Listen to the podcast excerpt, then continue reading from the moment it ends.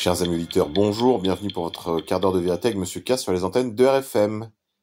Aujourd'hui, édition du 25 mars 2021.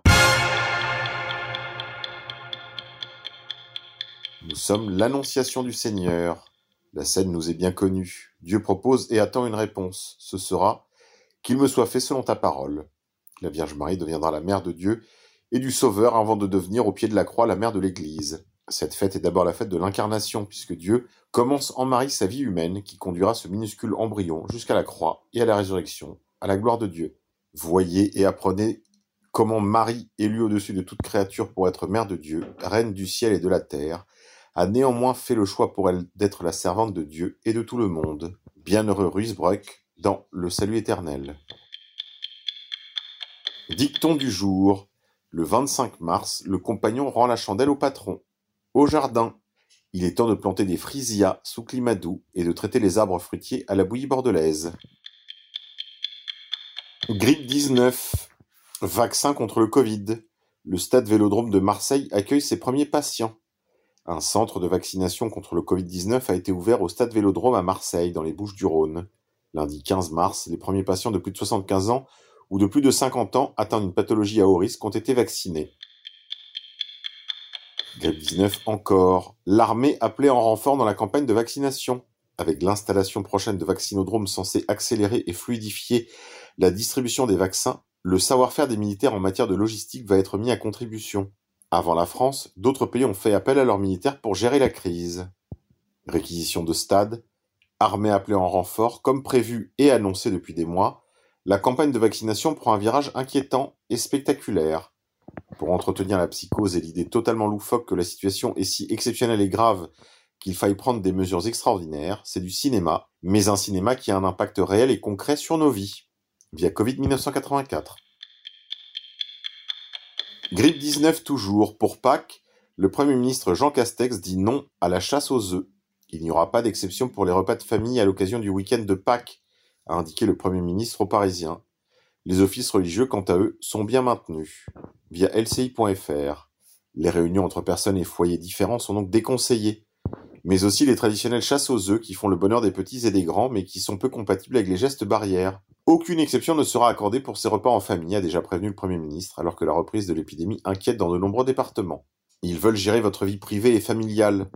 Et comme c'est ingérable, pour le moment en tout cas, d'interdire les repas de famille et d'envoyer des flics pour verbaliser, comme c'est le cas dans d'autres pays, comme le Canada ou l'Australie, ils se contentent de les déconseiller, sachant de toute façon que cela suffira à convaincre de nombreux Français de renoncer aux réunions habituelles et que beaucoup s'auto-interdiront de vivre. On n'est jamais si bien asservi que par soi-même, comme dit le nouvel adage populaire, via Covid 1984. Insolite. Le Ever Given bloque le canal de Suez. Cela a un impact immédiat sur les marchés financiers en particulier sur le prix du pétrole. Les prix du pétrole repartent à la hausse ce mercredi, portés par de possibles perturbations de l'approvisionnement en or noir dû à un blocage du canal de Suez par un énorme porte-container, le Evergreen, via leséchos.be. Agriculture.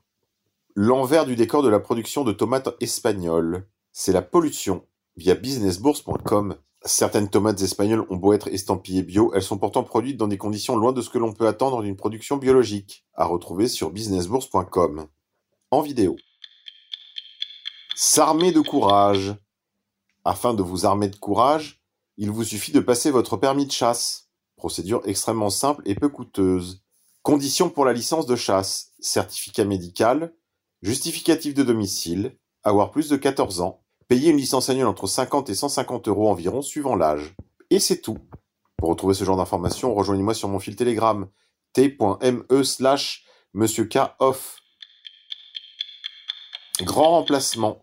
Retrouvez toutes les informations à destination des migrants sur infomigrant.net. Des informations fiables et vérifiées à destination des migrants. Infomigrant est un site d'information destiné aux migrants, où qu'ils se trouvent, dans leur pays d'origine, sur la route, ou déjà dans le pays où ils espèrent bâtir une nouvelle vie. Pour s'adresser au plus grand public possible, il se décline en trois langues, français, arabe et anglais. Résistance. Le film Tous vaccinés. À retrouver sur tousvaccinés.fr. Le vaccin à ARN messager contre le Covid-19 pour ou contre? Doit-on forcer les Français à se vacciner?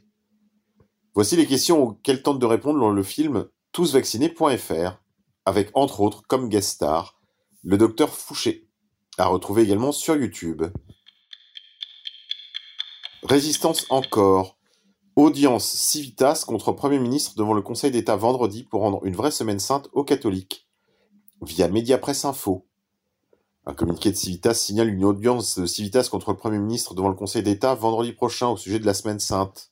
Afin de ne pas réitérer les déboires de l'année dernière autour de Pâques, Civitas a porté plainte devant le Conseil d'État. L'association catholique sera entendue le vendredi 26 mars à 15h pour rendre une vraie semaine sainte aux catholiques de France et leur permettre d'assister à tous les offices religieux de ce moment le plus important de la vie liturgique. Stop à la tyrannie sanitaire. Ce matin encore, le ministre Darmanin refusait d'entendre la demande des catholiques d'obtenir dérogation au couvre-feu pour pouvoir assister à la veillée pascale. Prier pour le succès du référé liberté déposé par Civitas. Et salut aux avocats, en particulier à Maître Triomphe.